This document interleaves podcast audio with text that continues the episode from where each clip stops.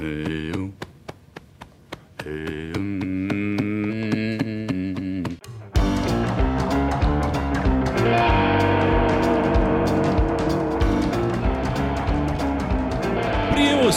sejam muito bem-vindos a mais um episódio do PrimoCast e o tema hoje é criatividade. Como usar a criatividade para resolver problemas, problemas reais, problemas do nosso dia a dia. E para isso trouxemos hoje um convidado especialíssimo que eu sou particularmente muito fã, que é o Murilo Gun. Murilo, será muito bem-vindo, muitíssimo obrigado, cara. Alô, primos, é nós aí.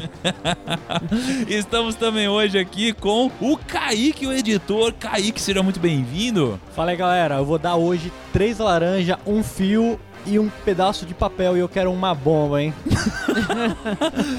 nem com muita, nem com o Murilo aqui a gente consegue fazer isso aí, cara. Estamos também com o Gão, o Gão, o gênio, o Little Opa! Genius por trás do e aí, primo. fala aí, galera. Sem muitas delongas, só vou falar que esse podcast vai ser inovador. Inovador. E estamos também com a nossa figurinha carimbada, que eu chamo carinhosamente de Delucão. E aí, primos, beleza? Hoje eu vou descobrir se esse negócio de bloqueio criativo é palhaçada ou não. Então, primos, hoje vai ser muito insano. Fiquem até o final que vai ser incrível.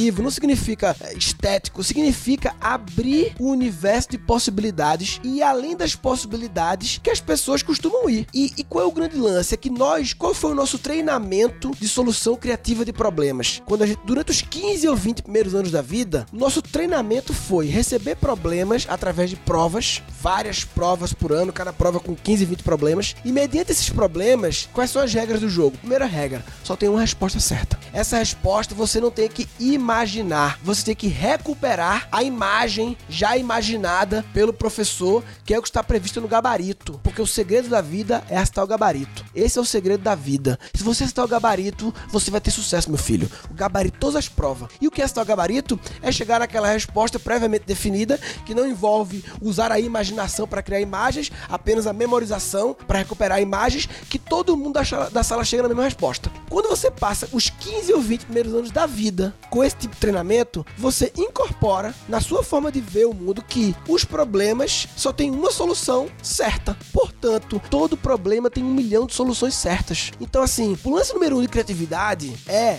se- diz uma mensagem sobre criatividade. Não se contente com a primeira resposta certa. Essa é a, a principal mensagem pra mim. Não se contente com a primeira. Encontrou a primeira resposta certa? Legal, essa resolve. What else? que mais? Ontem eu tava contando pra todo bastidores que eu tava é, lá em casa com o Godzilla falando sobre palestras, sobre ele querer criar palestras e tal, não sei o que, falando sobre a vida e tal. E eu falei exatamente uma coisa parecida pra ele, que ele falou assim: velho, eu tô querendo retribuir pra sociedade as coisas e tal. Então eu tô querendo começar a fazer uns clipes assim, gratuitos, pra artistas começando e tal. Eu falei, ótima forma de retribuir. Vamos pensar em mais 10? Essa é ótima. Vamos pensar em mais 10? Porque assim, para o problema, como Godzilla pode retribuir para a sociedade, fazer clipes é uma solução. É meio que o toma lá da cá. É, eu ganho dinheiro fazendo isso, devolvo fazendo isso. Mas que ser assim, mas a gente tem que. Essa é, sua sugestão de a gente não parar na primeira Hum. solução é porque a gente começa a ser mais criativo a partir da segunda, por exemplo? Sim, cara, é, sim, claro. Que é o não, é o não óbvio, né? É não óbvio. Porque a primeira resposta certa eu já sei. É aquela que tá no banco de dados, não só seu, mas de muita gente, provavelmente. Eu já sei, entendeu? Então, assim, pra ser criativo, se você só incorporar isso na sua vida, porque a- a- o ser criativo, e aí eu não tô falando de fazer obras-primas criativas. Eu tô falando de ser- viver uma vida criativa. É uma vida que, mediante os dezenas de problemas que tem num dia, eu falo problema, não é só treta. Qualquer coisa é um problema, qualquer questão é um problema. Perante grande parte dos problemas, você, se você resolve 10% deles, não se contentando com a primeira resposta certa, você vive a vida criativa. Porque grande parte dos problemas não é pra gente ser criativo, a gente enlouquece. Pra o problema, acordei com a boca fedendo, eu pego a parte dele e escovo os dentes, porra. Se eu for criar, imaginar, aí, aí gasta energia demais. Basta aquele 1% safadão dos problemas, porque o mundo é 100% quadrado. Aí acaba que 1% das vezes não se contenta com a resposta certa, abre possibilidades e tem, aí vem a coragem. A coragem de fazer diferente. Porque o gargalo da criatividade é coragem. Se é uma coisa nova, fora do padrão, não foi validada ou foi pouco validada, portanto tem risco. Havendo risco, tem medo. Havendo medo, precisa de coragem. Porque coragem não é não ter medo. Coragem é enfrentar o medo. Acaba que não tem medo é doido. É o destemido é doido. É perigoso. Acaba que não tem medo. Que aí só tá na minha memória o negócio do Condzilla, porque o- ele, tudo que ele criou o Condzilla, quem não conhece o Condzilla é o cara que criou o canal de, de clipes de funk e tal, quarto canal Passou o. Whindersson agora, Passou o né? Whindersson, é o terceiro ou quarto do mundo, 50 milhões de inscritos. E toda a gênese do Condzilla tem a ver com dois questionamentos. Primeiro questionamento que ele fez: quem disse que o funk não pode ter alegria? Aqui esse modelo americano, né? Entretenimento, né? Porque o funk e o rap, eu não entendo muito de música, sabe? Eu sei que ele questionou o jeito que se fazia funk, era só a fuleiragem pela fuleiragem, assim, muita putaria, muita. E continua tendo putaria, mas ele adicionou a camada americana. Ele, ele fez a questão: por que nós não podemos fazer igual os americanos? Que é aquele clipe de funk colorido, Transformar um lifestyle. festa, lifestyle e tal. Ostentação também, mas não é só ostentação, o, o, o- a pitada. A pitada também é alegria, é cor, é festa, entendeu? É um negócio super positivo, né? Algumas vezes fica meio exagerado, né, e tal, mas enfim. Tudo surge no questionamento. Ele fez, quem disse que tem que ser do jeito que é hoje? Quem disse que não pode ser daquele jeito como inspirado dos americanos? E o segundo questionamento que ele fez foi, quem disse que o diretor não pode ser o protagonista? Esse é muito interessante que ele fez. Por quê? Porque diretores nem tinham canal. A premissa do mercado é posta-se as obras audiovisuais nos canais dos artistas, do, do que canta, do que aparece, e não do diretor. Então ele fez um questionamento que quebrou um paradigma. Ele, Não, eu vou postar no canal do diretor, no canal do Condzilla, sou o diretor. E aí ele mudou a dinâmica do mercado a fazer isso, né? É, hoje mesmo já tem uns canais, dois ou três canais no YouTube também que Claro. seguem a mesma linha. Foi o que E você falou. Ele foi o cara que ficou descalço. E tudo porque ele questionou o status quo. É porque tem que ser assim. Quem disse que tem que ser assim? E aí volta a história da educação, né? Que do mesmo jeito que a escola fez um treinamento de, de problem solving pra gente errado, a resposta certa só tem uma, não sei o quê, é, a escola também podou o questionamento. O questionamento crítico. Porque você não pode chegar e falar, mas por quê? Por que a gente tem que aprender isso aqui? Por que não sei o quê? Se você começa a fazer isso, você leva um cala-boca. E esse é o músculo que cria a inovação. Desde a inovaçãozinha de ficar descalço, ninguém tinha questionado por que tem que ficar descalço, até o maior canal do YouTube. Tudo surge de você questionar algo já existente. É tudo que você fez que questionou, né? Por que o assunto educação financeira tem que ser pesado? Você fez um questionamento. Talvez inconscientemente, mas fez. Por quê? Porque não pode ser resenha, leve, de boa, sem frescura e tal, e falar de bagulho sério, de investimento, de não sei o quê. Pô, eu falei que você- tá quebrando um paradigma que tem um livro muito famoso que chama O Sucesso é Óbvio, né? E acho que você tá indo por uma linha de que questionar o óbvio acho que traz uma solução criativa. Mas a minha pergunta pra você é o seguinte, cara, todos os dias eu tenho que tomar milhares de decisões, desde coisas pessoais que todo mundo tem, até decisões de negócios. E você falou que nem todas as decisões são aquelas que a gente tem, que eu deve pensar de uma forma muito criativa, tipo escovar os dentes. Sim. Né? E, então, já que você lançou essa, como que eu faço pra identificar o que é uma solução que exige um brainstorming, solu- pensar de forma muito diferente, etc.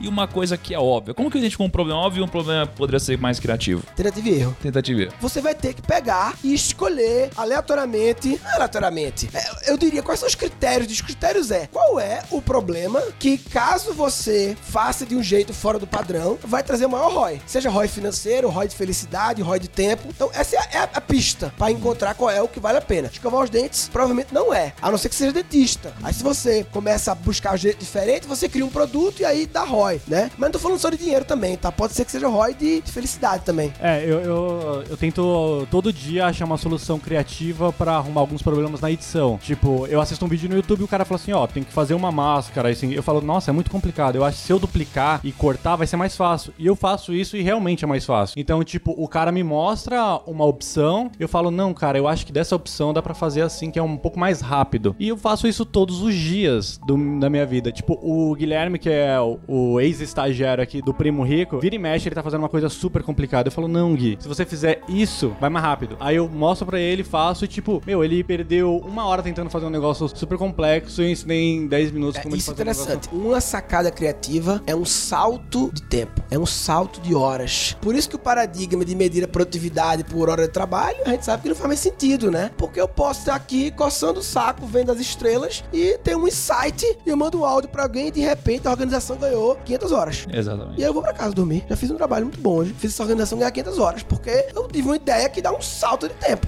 é um salto no futuro, entendeu? Agora, ó, pessoal, hoje a gente tá aqui com o Murilo, né? Pô, quem não conhece o Murilo Gun, é, pô, é um cara que eu sou muito fã, já sigo ele há muitos anos. E, pô, o Murilo, na verdade, começou a carreira dele há muitos anos, já teve milhares de negócios, inclusive um deles montou um site na internet de. O que, que você fazia mesmo, Murilo? O primeiro que eu fiz, É? o, o primeiro foi, eu vi uma grande oportunidade que era a Playboy não tinha site no Brasil ainda, isso em 96. Então eu escaneava as fotos da Playboy e botava na internet e eu dominava a Playboy na internet brasileira. Olha aí. Entre outros. Pô, já foi também o, o, Entretenimento jovem. Será que você já usou esse serviço aí, Kaique? O Kaique já usou com sabia. certeza. e também já foi, pô, o meu é, humorista favorito aí. Nunca esqueço das passagens do estagiário, que acho que foi a primeira vez que a gente teve Sim, contato ali.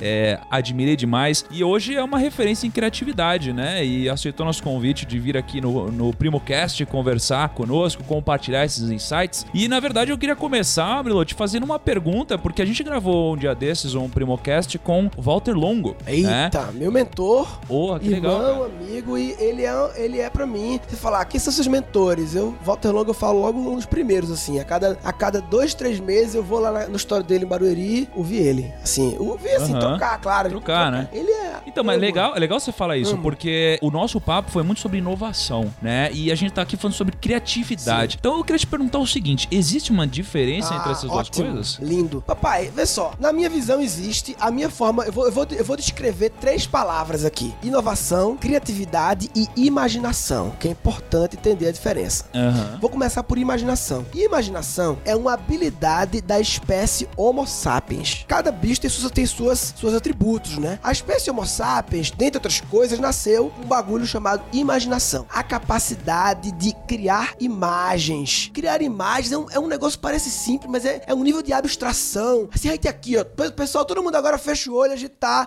na final da Champions League. A gente cria essa imagem, entendeu? É muito louco a capacidade de imaginar. É muito profunda, é muito forte. A capacidade de imaginar tá por trás da fé. A fé só existe porque existe capacidade de imaginar. Porque no fundo, fé é, é- é o uso da imaginação aplicado a uma parada, entendeu? Então, imaginação foi o que fez a gente na floresta com outros bichos. Porque a gente, como bicho, é meio meia boca. A gente não é o bicho mais, mais rápido, não é o bicho mais forte. A gente não é fisicamente o fodão. Tava o leão lá. E, cara, imagina que tá na floresta com o leão. É que você não viu o Renan que veio semana passada aqui, meu Ó, amigo. eu vou te falar que o Renan, se ele tivesse nessa época aí, o dinossauro ia ter medo dele.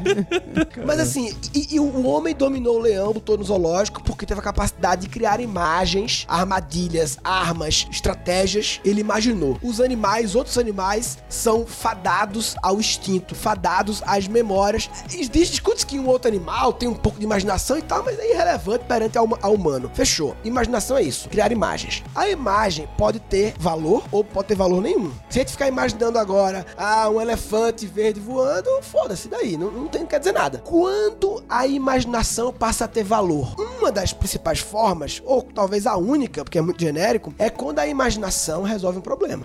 Aí o bagulho passa a ter valor. Então, criatividade é a imaginação aplicada a resolver um problema. Você pode resolver um problema com imaginação ou sem imaginação. Você pode resolver um problema com memorização, com recuperação de imagens, ou usando a, a imaginação para criar uma nova imagem. Então, uma, uma solução. Criatividade é o uso da imaginação para dar solução para um problema. Agora, esse problema ele pode ser um problema específico seu. Você está na sua casa, tem que or- or- organizar os livros e você usa a sua imaginação. A solução padrão que você já tem essa imagem imaginada é fazer assim, assim, assado com os livros e você inventa um jeito novo, pelo menos para você, cria uma imagem nova. Isso é criatividade. Agora, quando você consegue empacotar essa solução para que ela gere valor para outras pessoas, essas pessoas tenham percepção de valor na sua solução, aí vira inovação. Ou seja, inovação é a criatividade empacotada, produtizada, mesmo que seja para um cliente interno. Não é só produto externo. Você pode estar aqui dentro da sua empresa e você usa a criatividade e empacota de um jeito que todas as áreas agora vão poder fazer assim. Isso é inovação. Então, o, o professor Silvio Meira, que é outro mentor meu de Recife, ele falou uma vez uma frase: inovação é a criatividade emitindo nota fiscal. Nota fiscal, papai. Moendo, moendo, gerando valor, seja interno, seja externo. Então, pera, criatividade ela resolve um problema. Inovação é quando as outras pessoas percebem valor. É quando você, criou. empacota essa solução de problema, não serve só pra você. Gera valor para outras pessoas. Elas veem valor e querem fazer transações monetárias, ou troca de tempo, ou algum tipo de escambo, sei lá, porque vê valor naquilo. Vamos, vamos ver se isso daqui se aplica ao nosso exemplo. Tá. No primo, a gente tinha um problema pra resolver que era o seguinte: as pessoas não tinham acesso a informações em que elas entendiam sobre investimento, sobre dinheiro, era uma coisa muito distante delas. E a gente usou a criatividade pra falar: bom, vamos entregar isso aqui de uma forma acessível na internet. Quando as pessoas começaram a se inscrever no canal e entender que existia um valor grande nisso, vieram patrocinadores, parceiros e etc., isso aqui virou uma inovação. Vira inovação. É isso aí. Agora, no dia a dia, o que você fez da máscara foi criatividade. Na, na parte da edição. Da edição lá, não sei o que. É assim. Agora, se você pega isso aí e transforma num curso ou numa palestra sobre edição de vídeos, aí inovador pra mim é um adjetivo PJ. Hum, E criativo é PF. Entendi. Inovador, porque no fundo, eh, quando eu digo PJ, até um profissional liberal ele é um PJ também. Seres humanos são criativos e a soma de seres humanos que, mediante seus desafios, pequenos, médios ou grandes, pessoais ou profissionais, eles costumam se abrir a dar soluções criativas quando junta seres humanos. E, eu e todos vocês aqui, eu não se conheço, mas aposto que todos são seres humanos criativos. A soma de seres humanos criativos cria uma organização, primo rico, inovadora. Porque não bastava você ser criativo. Se só você fosse, talvez podia até dar certo também, mas seria mais difícil e com risco maior. Tem outras pessoas ao seu redor também que, mediante os desafios, seja da edição, seja de onde vamos gravar, seja de ah, qualquer desafio pequeno que tem, seja um financeiro lá, não se contenta com a primeira resposta certa. São as pessoas questionando o padrão para fazer diferente. Mas existe uma diferença também do cara que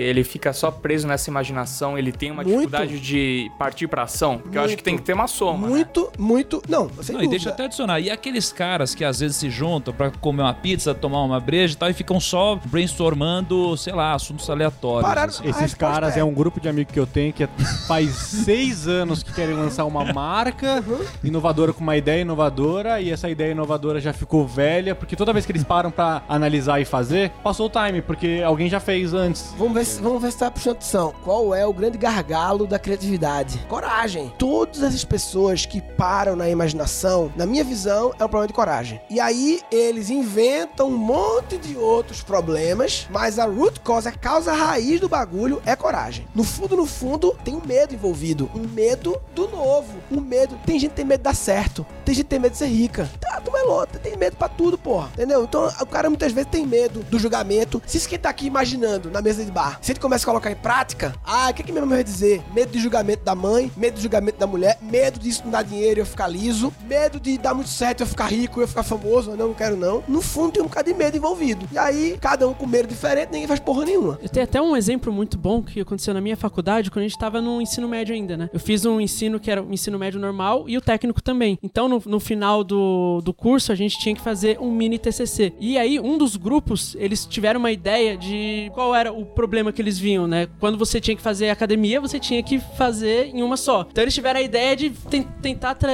conversar com várias é, academias diferentes e tentar ver uma forma de você poder ir em uma ou duas ou três mais. E esse, é, esse projeto foi um dos mais rechaçados pelo professor, que colocou 10, 15 mil problemas lá e a galera não sabia é, responder. E aí eles desistiram. Depois, um, dois anos depois, surgiu o Jim Pass.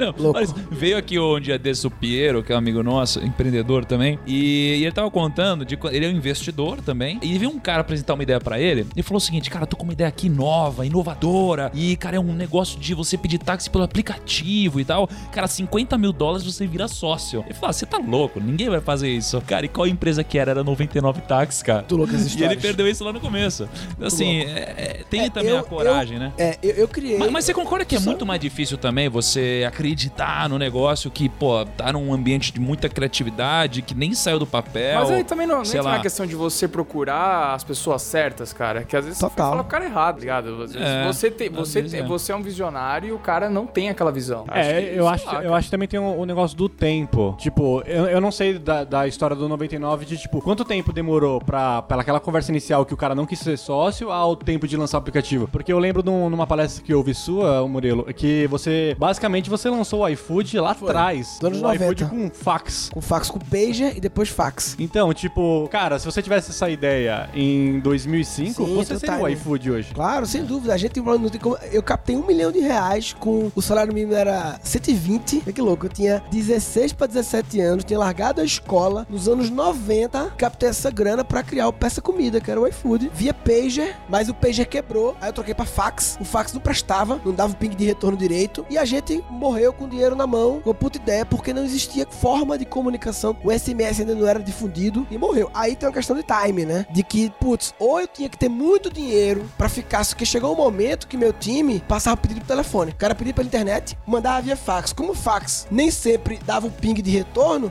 time ligava pra dizer o pedido. Perdeu o sentido do negócio, mas se eu tivesse fôlego financeiro, talvez eu aguentaria loucamente passando por telefone mais um ano, dois anos, se eu percebesse, tivesse conectado também com o mundo da telecomunicação, soubesse o roadmap do SMS no Brasil, aí depende de informações, né? Eu não tinha essa visão. Se eu soubesse que o SMS vai acontecer isso, isso e isso, e não sei o que, vai popularizar, aí eu talvez arrumava mais dinheiro, segurava e... Eu acho que isso entra muito no negócio da tentativa e erro, porque o time ele é importante em quase todas as áreas da vida. Quando a gente fala do mercado financeiro, o time é o que define se você vai comprar Banco Claro. Inter e ganhar 400% de rentabilidade ou comprar Banco Inter e perder 30% por ter errado algumas semanas aqui de Perfeito. É time. isso aí. Né? Então quando você tá falando do iFood é a mesma coisa. E aí você vai ter o Big Short, né? O filme do mercado financeiro. Se o cara não tivesse fôlego financeiro pra aguentar segurando, pagando margem da posição dele antes da crise, ele teria quebrado, mas ele não quebrou e ficou super mega bilionário, porque ele teve fôlego financeiro pra segurar. E aí, cara, tem a minha visão de tudo isso. Ah, você perdeu o time, não sei o que. A minha visão é, transcendental, que é aquilo era pra ser daquele jeito, assim. É, será que eu, hoje em dia, preferia ser o, o CEO do iFood,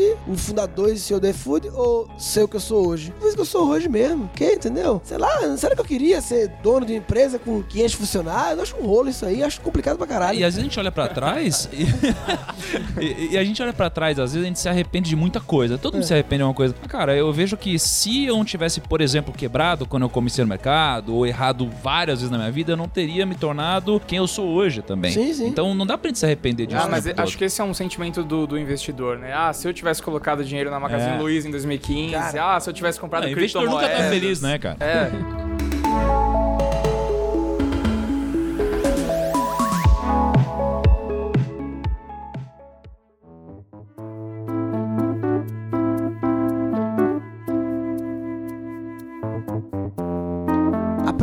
Sérgio Malandro há três dias no aeroporto. Cara, o que, que você aprende com o Sérgio Malandro? cara? Agora eu tô O curioso. Sérgio Malandro é mito, viu? Pelo amor de Deus. Eu, eu encontrei ele há três dias atrás no aeroporto. Não é mesmo, foi do mesmo evento, mesma empresa, mas separado. E se encontrou no aeroporto. Ficou uma hora conversando. É, ele é um cara que se reinventou a vida toda e que foi, seguiu a sua autenticidade, quem ele é. Ele é aquilo mesmo, ele é aquilo toda hora, ele é aquilo mesmo. E ele falou uma coisa, sabedoria de Sérgio Malandro. Eu fiquei, mudou minha vida o que ele falou, sério.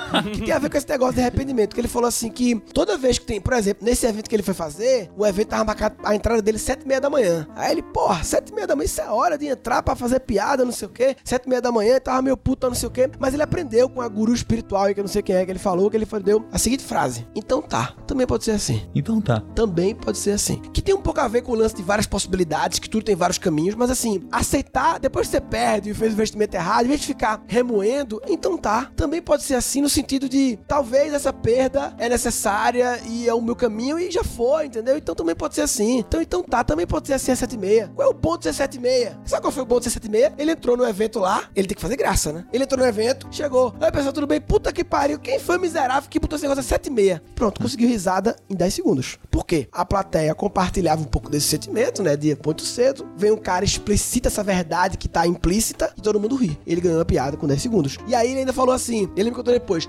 Deus, sério, eu quero saber quem foi que tomou a decisão. Vem aqui agora. Olha isso.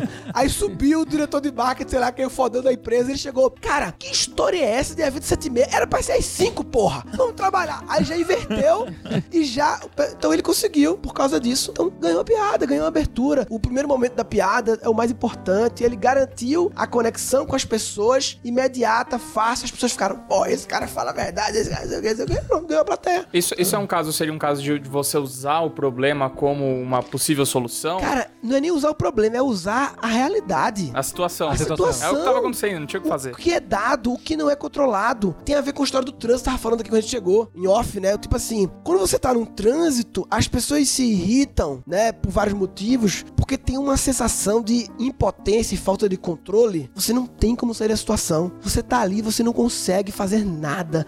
Você tá preso ali dentro. Então, as pessoas, quando não têm o controle, E, cara, eu vim no trânsito agora. Eu morei duas horas pra cá. Eu moro em Grande Viana, duas horas no carro. Duas horas. E assim, puta trânsito. E eu não tive nenhuma alteração emocional. Não é porque eu sou zen, não. Eu sou um cara ansioso até. Mas assim, é porque simplesmente eu aceito o que é, que é. O que é, o que é, o que é. Entendeu? Tá aí. Como é que eu faço? Aí eu vim, pelo contrário, não é que não foi, teve alteração emocional. Eu aprendi pra caralho que eu ouvi vários podcasts agora. Eu vi episódios pequenos de vários podcasts, uns, uns seis ou sete nesse tempo. Aprendi pra caralho. Eu no trânsito, pegando papel, anotando coisa, no meio do trânsito. Aprendi, aprendi pra caralho, né? E, e outra coisa de trânsito é que é o lance de, tipo, eu saí às oito. Deixei minha filha na escola, o Paradaqueira às 10, eu saí às 8. Se eu chegar às 9 e meia, tudo bem. Tomando café lá embaixo. Se não tiverem aqui ainda, eu fico lá embaixo tomando café. Ou então a gente fica aqui dando rolé, tudo bem. Mas aí também o fato, aí vem o, o, o maior vitimismo enraizado na sociedade. O maior vitimismo de todos é culpar o trânsito pelos atrasos. É o vitimismo mais comum na civilização ocidental, pelo menos, é culpar o trânsito pela. A culpa é sempre sua. Sempre a culpa é sua. Ah, não, mas teve um acidente que nunca tinha acontecido. Cara, a culpa é sua também. A culpa é sua porque você podia ter saído além do tempo normal, mas meia hora antes, conjecturando a possibilidade de ter um acidente. E quando eu morei lá na, na Singularity, lá, eu morei três meses no negócio da NASA lá, estudando, e na primeira, primeira, primeira semana, segundo dia, sei lá, eles juntaram 80 pessoas, 35 países diferentes, né? Eram os alunos, 35 países. 80 negros, vai morar junto, dormir junto, dividindo cama, tomando café por três meses. Tem um alinhamentozinho, né? Todo mundo meio sabido assim, né? Tá ali, é, é sabidinho. Aí eles falaram, pessoal, quem acha que 5 minutos de atraso é tolerável? Aí todo mundo levantou a mão. Aí quem acha que 10 minutos é tolerável? Aí alguns já não levantaram mais. Mas você tava levantando a mão. Eu tava levantando a mão, eu tava levantando a mão. 10. Quem acha que 15 é tolerável? Eu falei, pô, acho que 15 é tolerável, pô. Acho que 15 é Suave, nóis. né? 15 minutinhos. Já né? você fala head no- pra amanhã quando chega atrasado, É, né? Se você fala no diminutivo, 15 minutinhos, não parece tão ruim. É, de boa. Quando chegou no 15 ou foi no 20, só havia latino-americanos com a mão levantada. Só os brasileiros, Uma horinha, né? mexicanos, argentinos, chilenos, somente os latino-americanos estavam com a mão levantada. E aí, tudo isso, agora vê que forma de educar, sem abrir outro assunto, mas assim, uma forma de passar a mensagem, pessoal, é o seguinte, aqui a gente tá coletivo e tal, culturas diferentes, vamos ter pontualidade, vamos viver aqui porque faz parte da cultura aqui, não sei o que, então quem não sei o que. Ok, pessoal? Pode ser, pessoal? Obrigado. Jeito 1 um de fazer. Esse é o jeito padrão. É a primeira resposta certa. Quando alguém recebe a missão de, pessoal, alinha pro pessoal respeitar o horário. Agora, quais seriam outros 10 jeitos de fazer isso? Como faz as pessoas, como fazer as pessoas sentirem e viverem e ficarem mar... sentirem emoções com a demonstração de diferença de cultura? Foi isso que eles fizeram. Ficou, mas mas eu tô falando vocês agora aqui, faz 5 anos isso. Ficou marcado pra todo mundo. Foi muito lindo, foi muito lindo ver latino-americanos. Isso chama-se cultura, pessoal. Cada um tem a sua cultura. E aqui a gente quer alinhar qual vai ser a cultura durante essas 10 semanas. A cultura vai ser de pontualidade. Aí eles falaram uma frase que era, é, é, é uma frase que eu criei lá com a galera, que era, in Brasil, fala inglês que é chique, foi assim que a gente criou, e depois a gente traduz, que ficou bonito em inglês, entendeu? Aí em português pode ser que não fique bonito, mas acho que fica bonito também. In Brazil, if you are 30 minutes, 15 minutes late, you are on time. Here, if you are on time, you are late. Because you are supposed to arrive earlier. Legal, cara. Legal. Então, no Brasil, 15 minutos de atraso, tá no tempo. Aqui, tá no tempo, tá atrasado. É pra chegado antes. Porque se você chegou no tempo, é, você não deu a margem de ter o mega acidente louco na rua. E é legal você estar falando, acho que a gente tem que só fazer uma diferenciação sobre, pô, ser uma pessoa conformada com tudo que acontece e uma pessoa ciente de que tudo que acontece é responsabilidade Ótimo. sua. Então é, É, você ser ótimo. protagonista de tudo que acontece ao redor. E Ótimo. até eu sempre falo que, pô, às vezes, pô, se uma pessoa que trabalha pra mim errou, eu errei porque eu contratei ela, não foi essa Sem pessoa. dúvida, Né? Tá no meu sem poder. dúvida. E aí, pô, você comentou uma coisa que eu tenho uma curiosidade de saber, que é o seguinte, você falou sobre o Sérgio Malandro quando ele entrou e conseguiu arrancar uma piada, Uhum. é, um- uma risada, né? E você falou isso como se fosse você vendo na pele do tipo, cara, quando eu subo num palco lá pra fazer Claro. stand-up, eu preciso arrancar uma risada. Como que era a época que você fazia stand-up, assim? Você tinha esse negócio de, cara, preciso arrancar uma risada aqui agora? Você pensava muito, você só subia e fazia? Se preparava tudo antes, ou era tudo meio no improviso? Porque Cara. você é incrível no palco, né, cara? Como que funciona? Só deixa eu complementar isso. É, também eu tenho essa dúvida do stand-up. Você ainda faz? Não, e pera, e antes, só pra adicionar mais uma.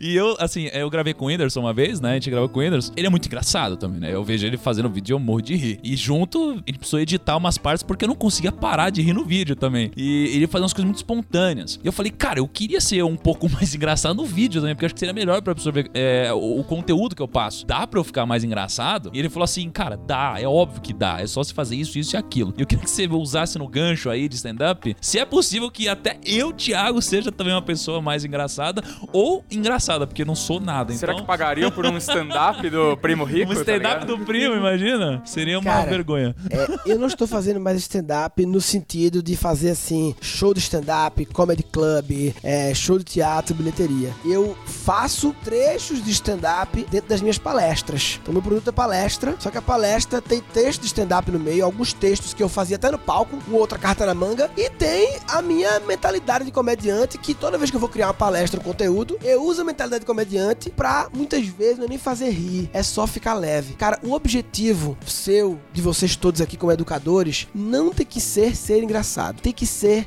ser leve. Só isso. É, é por isso que eu, às vezes eu invado o vídeo e falo umas groselhas. É pra É, cara, ficar, ficar leve. Ser leve, porque ser engraçado demais pode até atrapalhar a mensagem educacional, entendeu? Basta ser leve, ser engraçado. Cara, sabe qual é uma das. É, segredo número um, na minha visão, de fazer coisas educacionais com humor? Bons exemplos. Exemplos, analogias divertidas. Até porque comédia quase sempre é analogia, né? Quase sempre eu tô tão gordo que não sei o quê. Isso é uma comparação que ele tá fazendo. Ele é tão, pô, aquilo ali é tão grande que não sei o quê. O, o Palmeiras ganha tanto ou perde tanto que não sei o quê. Aí compara com uma coisa, um animal ou coisa de outro universo. Comparações quase sempre. É engraçado que qual é a origem. É, a, a- aquele negócio de criança, de o que é o que é, né? Qual a diferença? Qual a diferença entre uma. Como é que é? Um tatu e a baiana? Vocês sabem qual a diferença?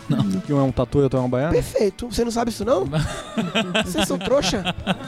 Você não sabe isso, papai? Parabéns, brother. Essa é a diferença, porra. Acabou. Agora, é, mas é, é É que o. Kaique vai muito pro boteco aqui, né? Do time é o Mas- mais botequeiro, né? Mas vê que fenômeno interessante. É, não, é, eu simplesmente eu falei, meu, não tem nada. É, deve Ah, você não isso. sabia? Você- Não, Não, sabia, deve ser mas só isso é lindo porque, vê só, o prefixo qual é a diferença, que é o que é, ele convida todo mundo a não se contentar com a primeira resposta certa. Porque a primeira resposta certa é essa. E vocês não aceitaram, vocês sabiam, mas não aceitaram, nem falaram. Porque, pô, se é o que é o que é, tem que ser uma resposta o quê? Diferente. Louca. Tem que ser uma coisa além, né? É, uma engraçada. E quase sempre, de onde vem a graça das respostas de o que é o que é? Vem de um choque de sistemas de referência. Choque de. Então, vou dar um exemplo. Tem o clássico trocadilho. O trocadilho é um choque de sistema de referência. Então, a diferença da tua baiana é que o tatu cava e a baiana vai tapar. Então, assim, tem um sistema de referência chamado vai tapar, outro chamado vai tapar. Eles são de mundos diferentes. Um é um substantivo ali, um alimento, o outro é um verbo, dois verbos juntos. Eles estão distantes, eu junto eles, e aí, como as pessoas não são acostumadas a fazer junções de coisas de universo diferente, sempre que o humorista faz, as pessoas acham engraçado. Porque quebra, gera uma incongruência, gera um humor sujo, da surpresa, da incongruência. Se você analisar Porta dos Fundos, talvez metade das sketches,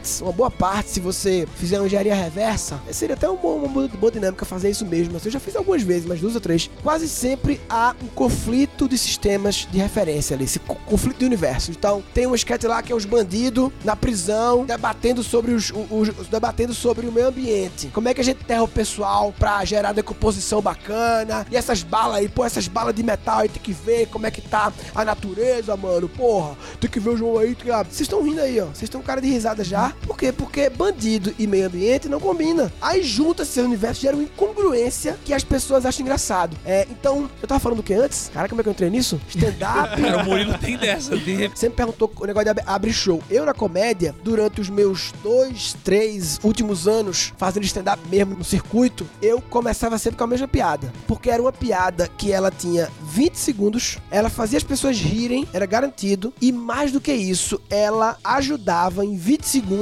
a setar pra plateia qual é a minha linha de fazer as coisas, a minha linha de pensar, a minha linha de humor. Em 20 segundos eu comunicava tudo isso. Eu fazia ninguém rir e fazia o pessoal pensar. Depois, quando viesse com minhas piadas legal, tudo ia fazer sentido. Eles iam dizer, ah, porque o estilo dele é assim. Pô, a gente tem 20 segundos É, a aqui, né? tem A gente 20 tem segundos. 20 Não, claro, vou falar, claro. A piada era simplesmente assim. Eu chegava, eu, eu tinha uma de 5 segundos, Ô, louco, Meu uma de 5 Um Edson. segundos e tinha a de 25. A de 5 era só pela graça mesmo, e a que, tinha, que chegava a 25 segundos era pra setar o personagem, setar o meu, meu jeito com a plateia. Então eu chegava e falava, alguém me chamava, eu pedia pra me chamarem. Não, eu, eu não falei, eu deixava naturalmente chamar. Quase sempre o pessoal chamava. Não precisa nem pedir. Ele é do Nordeste, é de Recife, não sei o quê. O pessoal naturalmente faz isso que não vai me chamar, né? Me chamava, eu entrava fazia. Eu entrava e falava com o nordestino um pouco acentuado. Boa noite, tudo em ordem? Boa noite, que o T tem uma coisa. Boa noite, tudo em ordem? É, pessoal, vocês perceberam já pelo meu sotaque, que eu não sou daqui de São Paulo, né? Eu sou de São Caetano. Entendi, já quebrou muito. Cinco né? segundos, isso aí, cinco segundos, isso aí. Boa noite, em ordem. Vocês perceberam pelo meu sotaque que eu não sou aqui de São Paulo? Qual é a expectativa? Sou de Recife. Recife. Sou de Fortaleza. Não sei o quê. Sou de São Caetano. Por que São Caetano? Que tem o T. O T é referência ao nordestino. Boa noite, Todinho, Titia. O T e o D. Titia, Todinho. O T e o D reforça o saque pernambucano. Nordestino como um todo. São Caetano. Se eu fosse fazer show em Porto Alegre, pessoal, qual é a cidade próxima daqui que tem T? Me fala todas as cidades aqui no raio da grande Porto Alegre. Fala os nomes aí. Opa, essa é boa. Que não é qualquer cidade. Tem que ter uma cidade de preferência que tenha. É, Niterói. Niterói é bom. Niterói. Niterói. É legal falar a palavra com um sotaque que claramente não é. Então, essa era a piada de 5 segundos. Uhum. Reversão de expectativa clássica, básica. Aí eu continuava. Eu tô montando apartamento aqui em São Paulo. Eu tô morando aqui, tô montando apartamento em São Paulo. E eu fui naquela loja Tok Stock, que é muito bacana, Tok Stock, é muito chique, tá? Não sei o quê. Eu fui na Tok Stock, escolhi o quarto que eu queria, escolhi a sala, escolhi a cozinha. Depois fui na Casa Bahia e comprei. Porque aí, ó, qual é a expectativa? Que ele comprou o Tok Stock, mas eu falei que escolhi, falei que comprei, falei que escolhi. Mas cria sua expectativa que é que eu vou comprar. E eu comprei na Casa Bahia. E por que isso é no personagem? Porque meu stand-up inteiro é todo de soluções criativas pras coisas, é todo de teorias. Então isso, essa coisa de ir na Tok Stock, escolher as coisas, ir na Casa Bahia comprar, isso resume um pouco o meu jeito de pensar, das minhas piadas serem todas sacadinhas. Eu nunca fui muito fazer piada só de putaria, ah, tá comendo não sei o que, sei lá, uma coisa assim, de história. Eu nunca fui muito contar histórias, tipo o Tiago Ventura. Conhece o Tiago Ventura, né? Tiago Ventura, ele, pô, você tá com meus mano? Ele passa oito minutos contando uma história que ele foi com os amigos dele no shopping e super engraçada. É o jeito dele. Eu nunca fui assim. Meu jeito sempre foi de fazer observações do cotidiano e perceber coisas e no final dar um, um jeito, eu chamo de trickster. Trickster é o outro assunto, né? Existem os arquétipos da comédia dell'arte, que era a comédia improvisada europeia de rua e que botava as máscaras. Os caras botavam as máscaras pra fazer os personagens. Cada máscara significava um arquétipo. Tinha a, mar- a máscara significava o, ale- o arlequim, o, e aí tinha o trickster. O que eu quero dizer com isso? Tinha uma máscara. E qual era o lance da máscara? Quando alguém entrava com aquela máscara, mesmo que ele não tenha entrado em cena ainda, você já sabia várias coisas sobre aquele personagem, porque ele representava aquele arquétipo da máscara, né? É igual quando você vê os feriados, Friends,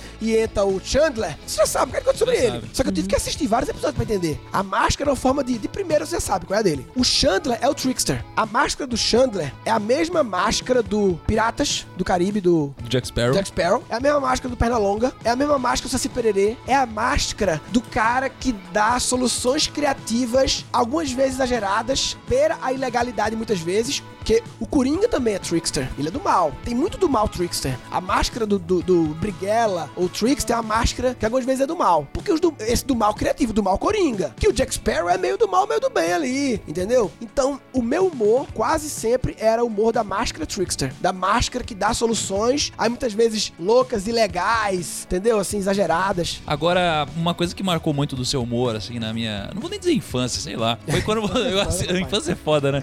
Mas quando você fez o estagiário, né? E até te perguntei lá quando eu tava comendo todos os queijos na sua casa, é, de que, cara, você fez uma poesia, né? Você falou que você misturou uma poesia com. Cara, como que é esse negócio? Por que, que eu ri quando eu assisti isso daí? E, pô, e vamos ver se tem boa memória pra ver se você consegue recitar O isso. estagiário é cara. o seguinte, o estagiário é. Porque tem, tem o estagiário esquete de humor e tem o texto de apresentação do estagiário. A esquete de humor, eu vou fazer o texto aqui da apresentação do estagiário. A esquete de humor não dá pra fazer porque é um esquete, é outro formato, Aham. né? O texto de apresentação eu vou fazer aqui. Agora, a esquete do estagiário, ela é de 2010, eu acho, tem quase daqui a pouco tem 10 anos. E foi uma época pré-Porta dos Fundos ainda, nem existia. Um pouco depois surgiu, que era um esquete de humor que surgiu. Aquilo foi um job. Aquilo surgiu verdade, é. porque eu tinha o texto de apresentação do estagiário, que eu vou falar agora, que não é do estagiário. É um texto, cara, eu fui muito inspirado por um cara chamado George Carlin, um americano que morreu há uns 8 anos, quando eu tava começando, ele morreu, não, mais de 10, 10 anos já. George Carlin, que foi um dos maiores humoristas dos Estados Unidos. Ele é da geração, tipo,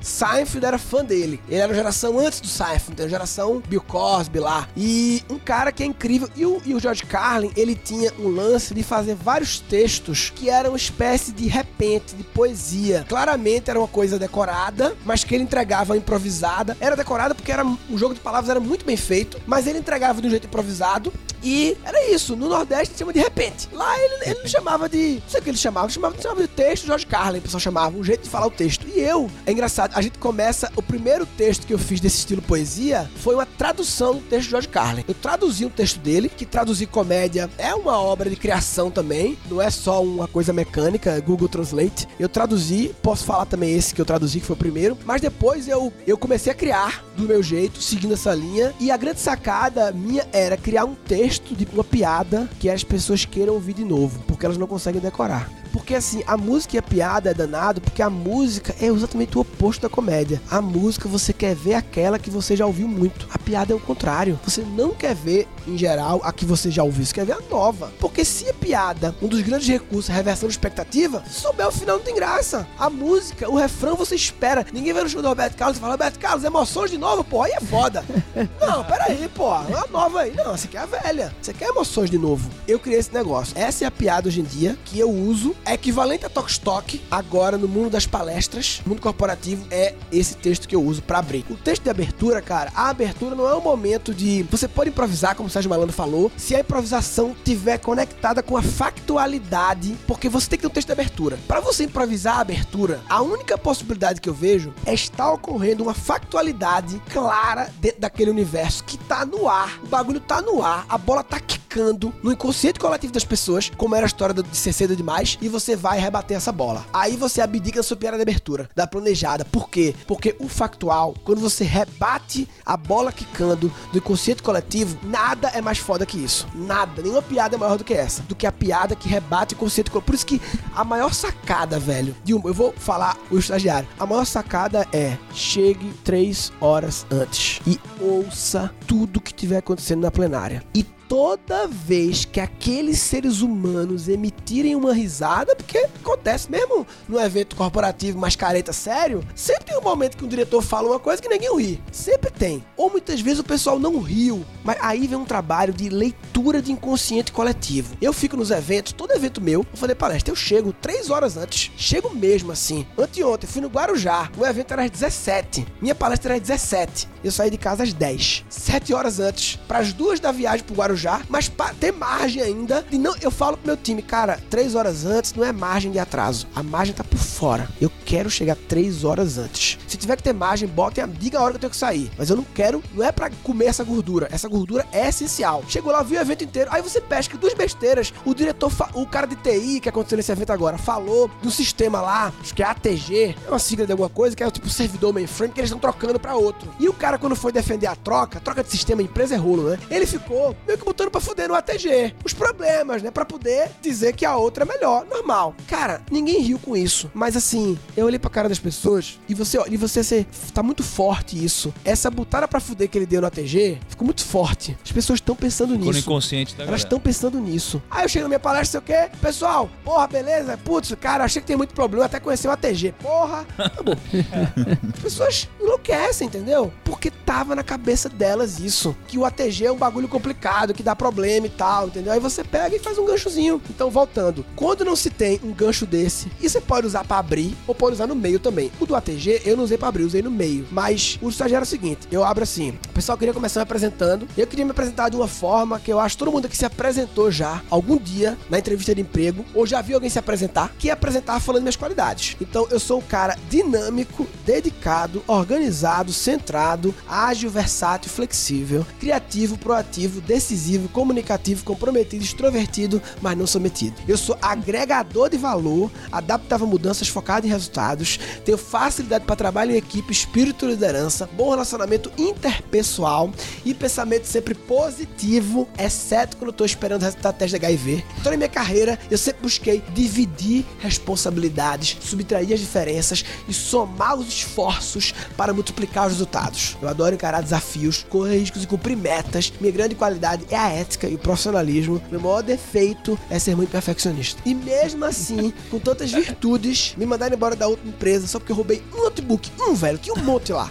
Mas eu não fiquei desempregado. Eu fiquei disponível no mercado de trabalho. num processo de reposicionamento estratégico, buscando recolocação profissional, e eu virei humorista. E meu trabalho agora é pensar um bocado de coisa inútil que vocês não têm tempo pra pensar, porque eu estou fazendo algo útil. Espero hoje poder atender as expectativas, porque eu não vou poupar esforços para alcançar meus objetivos. Muito prazer, Murilo Gun. então, Cara, muito bom, cara. isso, como surgiu? Eu criei, por causa do George Carlin, com essa coisa. Qual foi o texto George Carlin que eu traduzi e que comecei essa. Eu fiz vários textos desse. Vários textos. Qual é a característica? É longo, é jogo de palavras, parece um repente, tem musicalidade, ninguém consegue decorar, tem graças no meio e, uma- e um bom final. Não necessariamente engraçado, mas um, com cara de closure. Essa é a receita.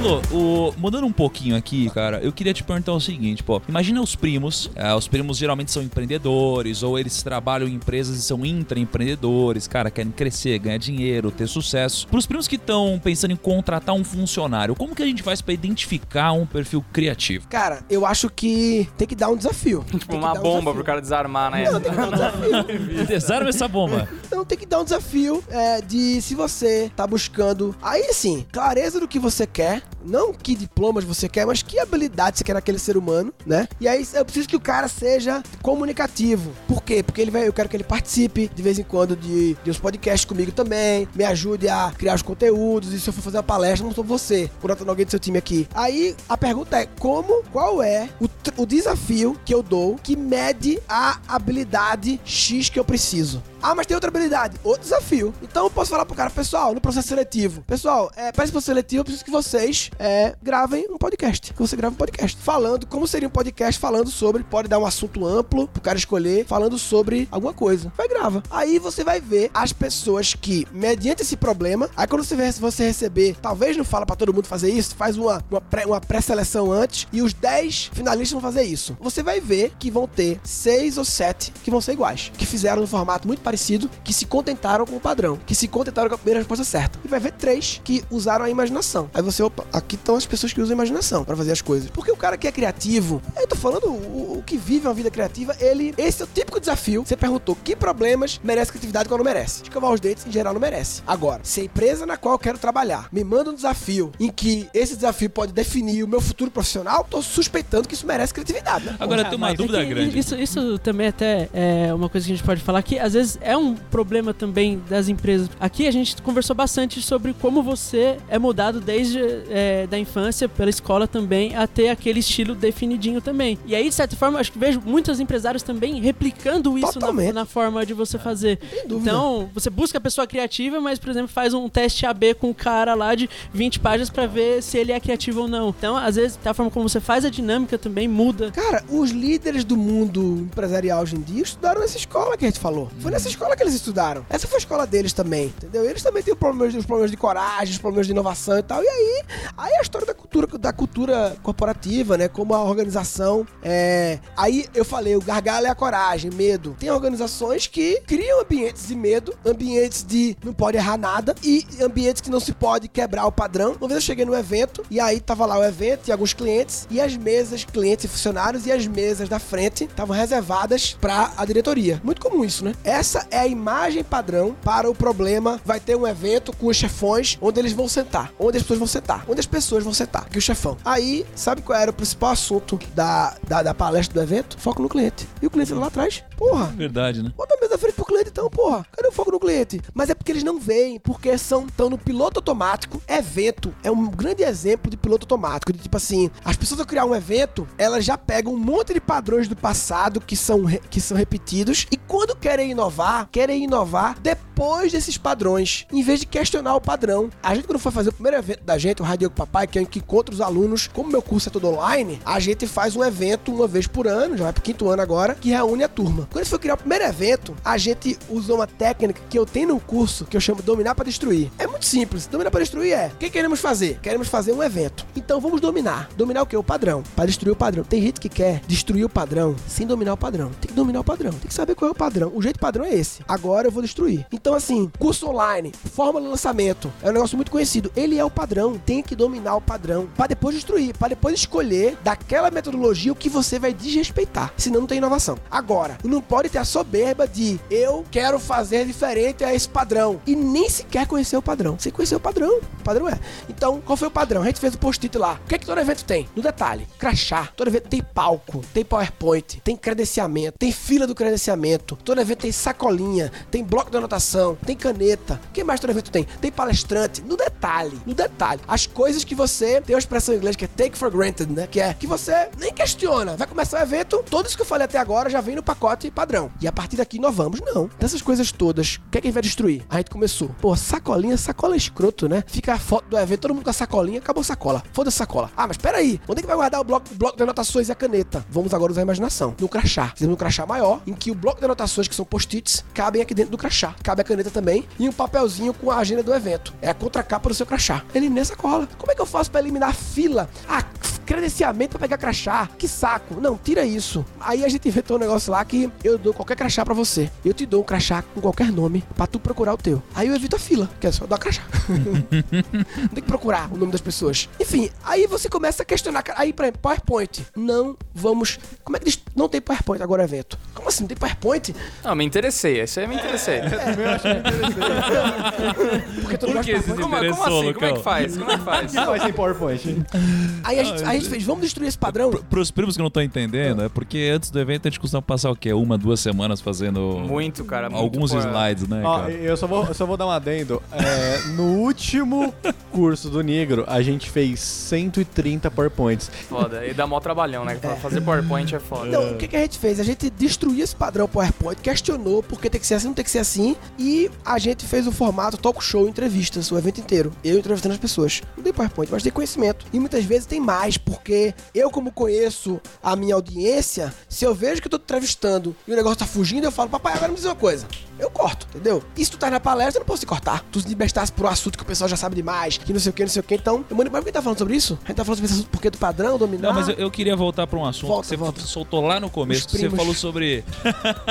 não, que você soltou lá sobre, poxa, é, a escola, ela nos prepara pra não achar soluções novas, e sim buscar nossa memória, etc.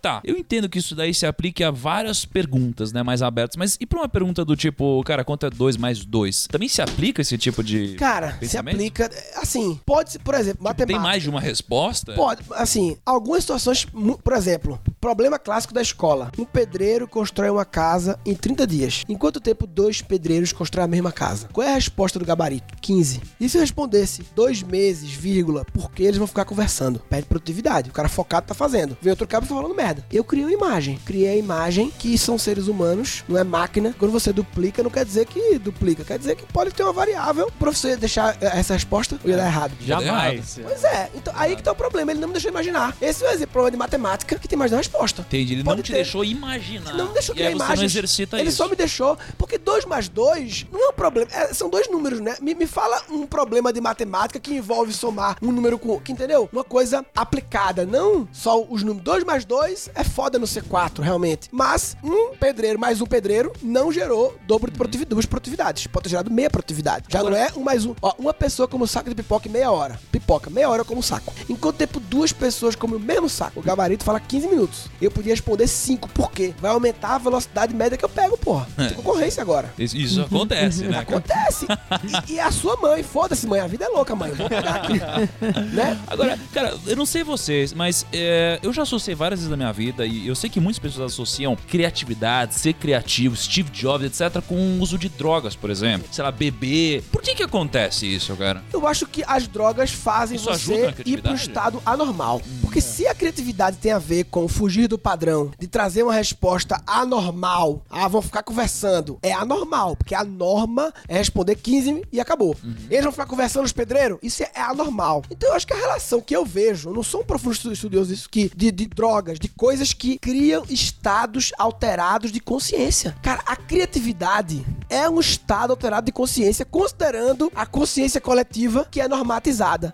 E aí, quando você faz coisa diferente, você vira anormal, fora da norma, e a droga gera um estado alterado. É- Pra mim, essa é a relação. Ah, eu, eu concordo, discordo. Mas, mas é possível eu... chegar em estados, só pra não fazer apologia, é possível chegar em estados alterados sem as drogas. As drogas é um atalho que tem repercussões. É, eu acho que pode ajudar ou pode atrapalhar muito. Eu acho que se você é muito criativo e você usar, tipo, droga, meu, você vai viajar num nível que você não vai conseguir voltar para resgatar o criativo possível. Você pode ficar sequelado e virar uma batata quente, É, né? Porque, tipo, você pode, você pode ser o, cria- o criativo que pode, tipo, ser sem droga. Você pode criar, é, ser criativo em alguma coisa e colocar em prática, que com droga você vai criar uma parada que não vai ser possível criar. Sim, sim. Então, tipo, eu acho que pode ir mais devagar do que ajudar. Sim, é, eu não conheço o universo de todas as drogas do, do mundo, mas assim, pode ser que tenha uma droga que ajuda a executar. Não sei se tem alguma droga que. que a gente tá com a premissa das drogas como divergentes, ampliadora das ideias. Mas será que pode ter uma droga que é convergente, que ela é executadora de ideias? Não sei. Tipo mas sem fazer Sem apologia. Podemos ser Sem divergentes. apologia. Podemos ser divergentes e convergentes sem as drogas. É. Você- você- mas vocês também acham que criatividade demais atrapalha? Então, tem uma frase que o Walter Logo ele soltou, era mais ou menos isso que eu achei demais. Que ele falou o seguinte: que quando você tem uma empresa só com rebeldes, né? Ou vamos dizer assim, só gente criativa, ela vai durar três meses, né? E uma empresa sem rebeldes, ela não vai durar mais de três anos. Então eu acho que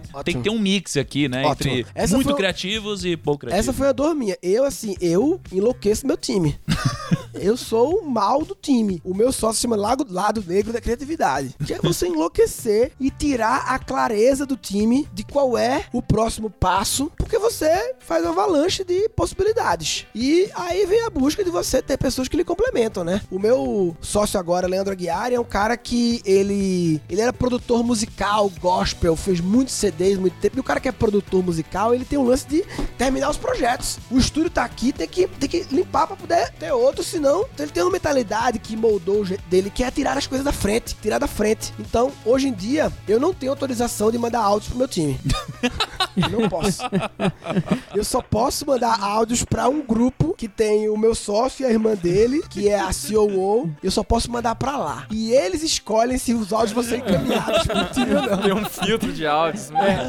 Mas eu, eu, eu queria ap- aproveitar a chamada pra até fazer uma pergunta, na realidade. Porque aqui é, a gente tava falando até sobre se juntar com pessoas que se complementam. E aqui, inclusive no, no primeiro é, podcast que a gente criou, a gente falou muito sobre a questão do ambiente. Que o Napoleão Hill mesmo, no, no livro do Mais Esperto que o Diabo, ele fala que você tende a harmonizar com o seu ambiente. E aí que vem a pergunta, né? Geralmente, é, quando a gente se, se junta com a equipe, muitas das pessoas elas não têm essa visão sobre criatividade. E aí, uma pessoa que tá ouvindo aqui o podcast já criou esse start, ah, beleza, preciso ser mais criativo, mas como que ela faz pra começar, sendo que também o, o ambiente que ela tá não é muito engajado nisso? várias possibilidades de resposta pra esse problema. Várias possibilidades. Uma possibilidade é ela mandar assistir esse episódio. A mais É, óbvia, é, mas mas vamos É a mais óbvia, é a mais óbvia, né? Outra possibilidade é fazer o meu curso, se inscrever, reaprendizagem.com.br, reaprendizagem criativa e, baseado no meu curso, muitos alunos fazem, montar uma palestra interna pra o time. Não só pro time dele, tem muito aluno meu que montou, pegou um espaço no, no- no- no- de, de- de happy hour, de não sei o que, e falou: Ó, vou fazer um evento aqui após o SP. Quem quiser fazer,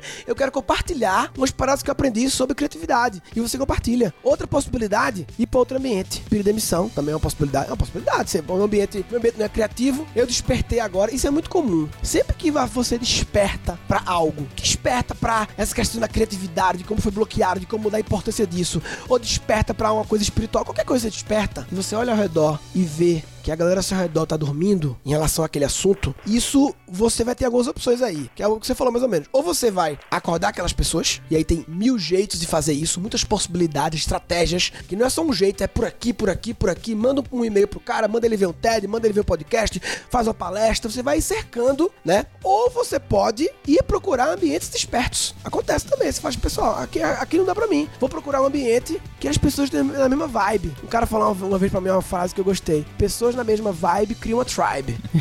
pessoas na mesma vibração. Então, levantei aqui, a turma não tá vibrando igual, fudeu. O que pode acontecer é você voltar a dormir. Não consegue mexer ali, sabe que é melhor dormir. Se eu ficar desperto, eu vou ficar vendo isso aí. Eu acho que é bom até de engajar pra gente até voltar no, no ponto que é que, beleza, a gente pega é, esse problema que a gente tem, depois, obviamente, você pode criar até mesmo um tipo de inovação com isso. Você cria um produto e tal, que é o que a gente fez, por exemplo, agora com o quadro do Empresas da Bolsa, né? Que a gente, qual era o problema? A gente foi fazer uma gravação com o Luiz Barsi, o maior investidor pessoa física da Bolsa, e a gravação era pro quadro do Rumo ao Milhão. E aí, na, na conversa ali, meio de, de bastidor, o Luiz Barsi falou: não, pra investir numa empresa que é a Paranapanema, eu só decidi quando eu fui lá no, no- na empresa mesmo e vi a fábrica e tal, e vi que eles valiam mais do que estavam valendo no preço de mercado. E aí tem a opção dele de criatividade, né? Que foi ir até a, a, a empresa para tirar a conclusão dele. E a partir disso, na verdade, a gente mesmo meio que criou uma inovação a partir da criatividade É dele. isso. É isso aí. Que aí foi quando a gente, pô, beleza, por que não então transformar isso Por num que quadro? não? Porque é, sempre que tem não? um porquê não. Sempre tem porquê. Porquê que, que. E assim, eu uso muita palavra combinatividade. Porque criatividade, muitas vezes, o prefixo cria, ai, tem que criar, ser criador. Ai, meu Deus, eu não sou criador. Ai, eu sou do Excel. Ai, não sei o quê. A turma tem umas coisas. Aí eu combinatividade pra dizer assim, velho, nada se cria, tudo se combina. Nada vem do nada. Tudo vem de algum lugar. É algum sistema de referência, algum input que foi combinado. E quando você combina, então, vocês tinham um input, um input do cara dizendo, porra, tem que conhecer bem a empresa. Só que vocês também têm um input no mundo digital. A gente consegue conhecer coisas através do mundo digital. Aí vocês imaginaram, usando, pra, quase sempre a gente usa aquela e se, né? E se, e se é uma palavra que já abre, né? E se, e se, e se o quê? E se já vai criar uma imagem. Qual é a imagem que vai ter, papai? E se, e se a gente, o que vocês fizeram? Gravar, me corrija se eu estiver errado, é, gravar um vídeo explicando cada empresa listada na bolsa, não é isso? Visitando o É, negócio. gente Visitando. visitando a A, gente, a gente é foi até genial. a, a fábrica. Cara, eu acho que só o assunto que eu acho legal falar é que a gente tá falando muito sobre resgatar a criatividade, eu chamo de reaprender, né? O curso chama Reaprendizagem Criativa, porque a premissa é: nós nascemos criativos porque temos a imaginação que o Homo sapiens tem e temos problemas. Então temos criatividade, temos imaginação e temos problemas. A criatividade é a imaginação aplicada. E vamos perdendo, adulto podemos resgatar. E como podemos não bloquear a das crianças? Essa pra mim é uma pergunta que surgiu depois que eu fiz o meu curso Reaprendizagem Criativa, já tinha quase 10 mil alunos, e eu comecei a ouvir o meu cliente dizendo assim, velho, quando eu fiz o curso aqui e caiu a ficha o quanto meu a minha criatividade foi bloqueada ao longo da vida, da escola, da, da própria empresa que eu trabalho, e eu comecei a, a, a recuperar isso, eu comecei a pensar em meu filho, eu vou deixar meu filho ser bloqueado? E aí eu criei o Cric Cri, Criando Crianças Criativas, que é a versão preventiva do outro curso. Um curso é como desbloquear, o outro é como não bloquear, é prevenir. E eu tô trazendo esse assunto, além de, claro, falar do meu, meus dois cursos, eu tô trazendo porque, assim, eu tenho uma, uma viagem, assim, que... Qual é o discurso? Toda empresa agora quer ser inovadora, né? Toda empresa agora, esse é um discurso muito forte, porque é necessário, mundo mudando e tal. E o discurso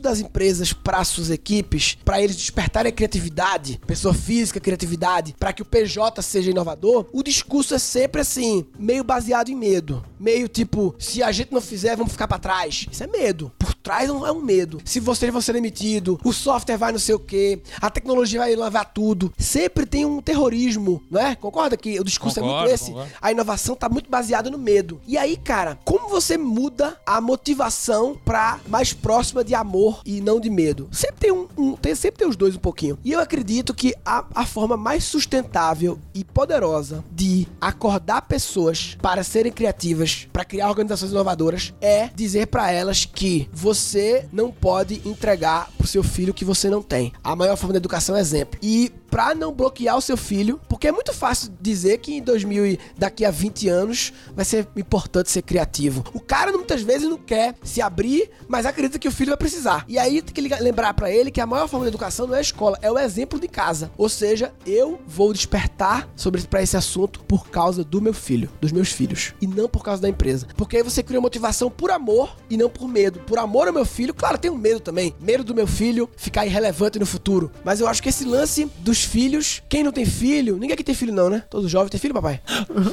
Não parece pai, Não né? parece. Mas assim, quem não tem filho, muitas vezes tem um sobrinho, ou vai ter filho daqui a pouco, tem um sobrinho que ama e tal. Então, eu acho que o amor por crianças, mesmo que não sejam seus filhos, é o maior gatilho pra acordar as pessoas. E em segundo lugar, o terrorismo de vai perder o emprego. É isso que eu queria finalizar. É. Inclusive, eu acho que no Primo a gente, a gente inova em muita coisa, assim. O dia inteiro a gente tem que ficar pensando em coisas novas. E eu acho que a gente faz isso não pelo menos, mas porque é legal, né? Claro, então, é lo- a gente faz legal porque é inovar, legal. Pô, dúvida. um quadro maneiro, uma coisa diferente, o podcast, de repente o site. A gente gosta muito. Eu acho que isso é o que move muita gente Cara, aqui e, e dentro, né? vocês, uma organização como a de vocês, que tem essa vibe de querer fazer é legal, não sei o quê, isso era pra ser o normal. Vocês estão sendo humanos. O resto tá sendo desumano. Foram formados, colocados em formas e perderam a humanidade. Tem uma frase que eu vi do cara no evento que eu fiz lá, que ele, um americano, que ele falou que a automação não está tirando os nossos empregos, ela está devolvendo a nossa humanidade. É uma visão positiva de que tudo que a tecnologia abocanha de atividade antes humana é é a tecnologia dizendo assim, pessoal, ó, eu isso aqui pra vocês, pra vocês fazerem uma coisa mais humana, tá bom? Então eu tô aqui pra pegar aqui alguns trampos aqui, mas assim, é pra vocês, porque não era pra vocês estarem fazendo isso. Não era pra vocês estarem dirigindo carro. Porque dirigir carro, a não ser que seja uma questão de, de esporte, de prazer, no dia a dia é uma tarefa padronizada, previsível, programável, metrificada, uso satélite e eu, eu software, dirijo melhor que vocês. Com menos acidente, com mais eficiência. E vocês ficam fazendo o quê? No banco de trás, sendo humanos. Imaginando, criando, sendo no banco de trás. Então, eu tô aqui pra fazer vocês serem mais humanos. Outra coisa, a gente falou muito de criatividade o tempo inteiro, mas existe essa coisa do bloqueio criativo ou isso é um estrelismo do cara? Quando o cara fala assim, ah, eu não consegui fazer, rolou um bloco aqui, não consegui fazer, um bloqueio criativo Cara, total. o- o- quando tem um bloqueio criativo, quase sempre a raiz do problema, eu acho que é ou duas, ou falta de preparação de repertório, porque a criatividade, ela não surge, não é um botão que você aperta na hora que, caralho, agora o que, é que eu faço? É um botão que se você acordou, aperta o botão, que é o botão do olhar pro dia a dia para captar os, as referências. Tudo é combinatividade, mistura de sistemas de referência. Quanto maior o seu repertório, diversidade, eu tiro onda. Ah, cara, tem que ler revista que você não gosta também. Tem que ler Capricho de vez em quando. Só para entrar em novos universos. Tem que ir numa feira de materiais elétricos no Expo Center Norte. Não é só ir na feira de content creator, de youtuber, de, e, e de XP, do mercado financeiro, não sei o que, não. Tem que ir de vez em quando num evento louco pra ter repertório. Então, quase sempre bloqueio criativo é falta de repertório acumulado sobre aquele assunto e sobre muitos assuntos dis- dispersos. E muitas vezes tem uma questão emocional. Uma questão de, tipo assim, uma autossabotagem, tipo assim, o bloqueio criativo é porque eu não quero evoluir isso aqui, porque evoluir isso aqui vai me tirar da zona de conforto, porque é novo, eu não sei se o pessoal vai gostar. Aí você. Aí não é bloqueio criativo, isso se chama autoenrolação. É autoconversa mole pra você, e aí você se enrola muito bem, que a gente é muito bom enrolar a gente mesmo, né? A gente é bom enrolar quem a gente conhece, a gente conhece a gente, a gente é bom enrolar a gente mesmo. Cara, pra finalizar, a principal lição de criatividade, não sei se eu já falei isso, a principal lição é outra principal, mas é ter certeza que está resolvendo o problema certo. Clareza de qual é o problema. Porque a forma como você fala, se você fala, eu estou com problema de bloqueio criativo, vago, bloqueio criativo, aí vem causa raiz. Por que esse bloqueio? O que, que você está sentindo agora? Tem algo lhe incomodando? Se você desbloqueasse e esse projeto fosse em frente, o que, que iria acontecer se esse projeto de frente? Aí quando você pergunta três coisas, o cara fala, descobre que na verdade ele tem medo que dê certo. Então o problema é bloqueio criativo, é medo que dê certo. Agora temos clareza do problema real. Agora vamos usar a imaginação para resolver o problema. Ele está com medo que aquilo dê certo. Porque a mãe dele não quer que ele mude de segmento, sei lá. Não é mais bloqueio criativo. Então, cavar bem no lugar errado é cavar mal. Tem que ter clareza do problema para usar a imaginação no problema certo. E na minha visão, bloqueio criativo é só um nome, um rótulo para coisas mais profundas que estão atrás. Onde que as pessoas podem te encontrar no seu Instagram? Instagram, velho, Murilo Gun. Acho que o que eu uso mais hoje em dia é Instagram. É, Murilo, é, o Instagram Murilo Gun. Eu tô. Eu até te pedi lá aquele dia lá em casa ajuda. Eu quero voltar a entrar forte no YouTube. Então, se quiser, pode ser que ao ouvir esse episódio já esteja É. retomado o trabalho no YouTube, inspirado muito. E a gente vai gravar aqui. junto, não vai não, Murilo? Vamos gravar várias Grava coisas. junto. E podcast, velho. Eu fiz podcast em 2015, comecei a fazer podcast. Era um dos maiores do Brasil durante muito tempo. e eu parei. Depois de 200 episódios, eu enchi o saco. Mas esse momento aqui também me faz resgatar como é legal. E de repente eu volto também. É Guncast. Guncast. Podcast. O grande lance, a grande vantagem do podcast para um vídeo é eu não te entrego imagens. Então você imagina. Imagina. É muito Você imersiva. imagina como a gente tá. O cara tá ouvindo agora, ele não sabe como a gente tá sentado aqui. Eles nem sabem que você tá esparramado no sofá, tô- é- sem meia, sem tênis. É, pois é. E eu ouvi o de vocês, do diabo, e a imagem que eu criei não foi essa. Eu criei uma imagem. Isso é lindo. É por isso que o cara lê Harry Potter e depois vê o filme e acha uma bosta. Por quê? Porque ele imaginou outra Não, coisa. Harry Potter não. Fala de qualquer outra coisa. Eu nunca li Harry Potter na vida, o povo fala isso, eu nunca li. Mas o povo fala muitas vezes que, cara, eu li o livro, aí quando eu vi o filme não gostei. Por quê? Porque o filme trouxe a imagem do diretor. E a sua cabeça trouxe outra imagem. Aí gerou uma frustração, um desalinhamento de expectativa, que não era assim que você imaginava o bruxo. Aí veio outro jeito. Muito bom, foi uma honra gravar ao lado de vocês esse Primocast descalço também, né, cara? Então, pô, muito obrigado, primos. Espero vocês no nosso próximo Primocast.